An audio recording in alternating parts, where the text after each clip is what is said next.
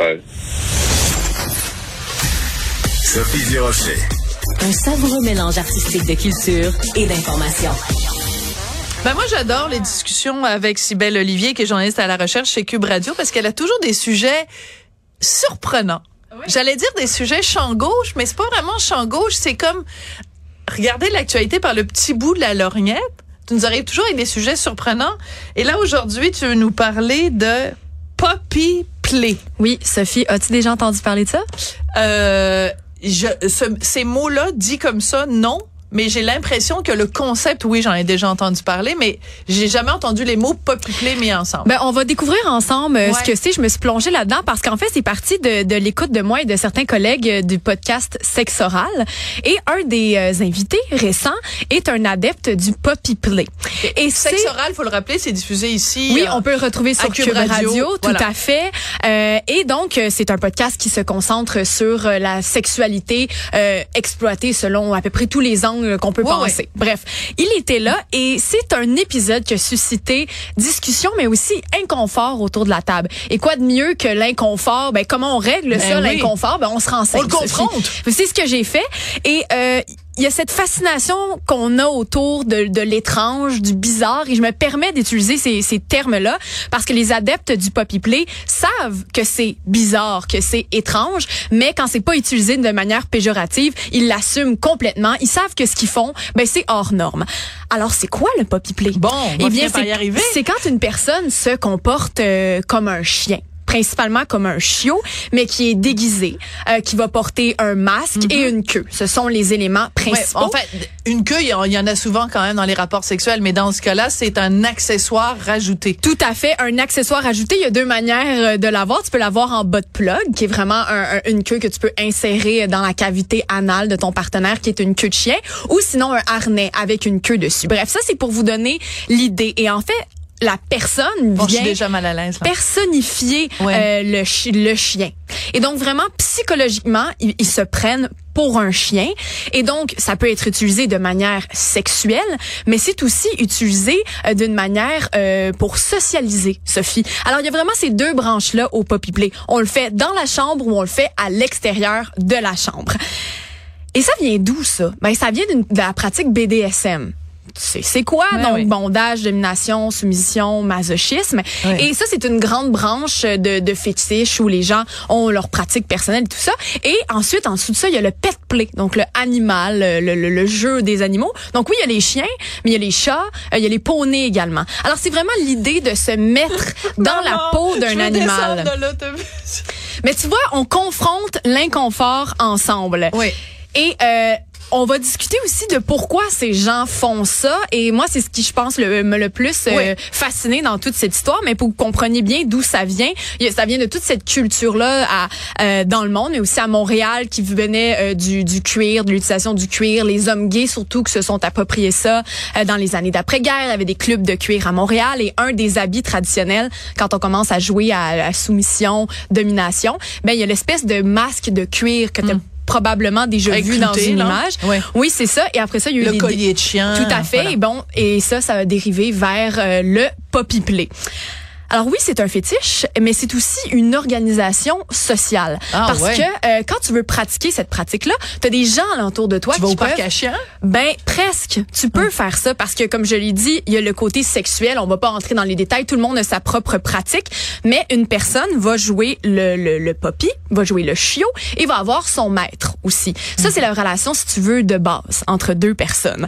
Alors tu trouves ton partenaire de jeu comme ça, mais après ça, il y a des meutes qui se créent aussi que tu peux comparer à un cercle social d'amis. Alors imagine-toi la fin de semaine, toi ton ton ton party, ben, c'est un party de poppy. Donc il y a une gang qui est déguisée en chien, puis il y a une gang qui sont euh, vos maîtres et qui vont vous donner des ordres, qui vont vous demander d'agir dans une d'une certaine façon selon des Pendant règles ce temps-là, moi, je suis en train de lire Camus. Bon, chacun son plaisir dans Ben c'est ça, eux c'est ça leur plaisir. Je dis pas qu'il y en a un qui est meilleur que l'autre. Hein. Tous les goûts sont dans la nature. Ben oui, surtout. Puis non seulement euh, ils vont utiliser ces moments-là pour socialiser, parfois les gens vont vraiment euh, décrire leur façon de faire comme euh, ils vont se promener à quatre pattes, ils n'auront pas le droit de parler, euh, ils vont seulement euh, japper, euh, ils vont aller chercher la balle.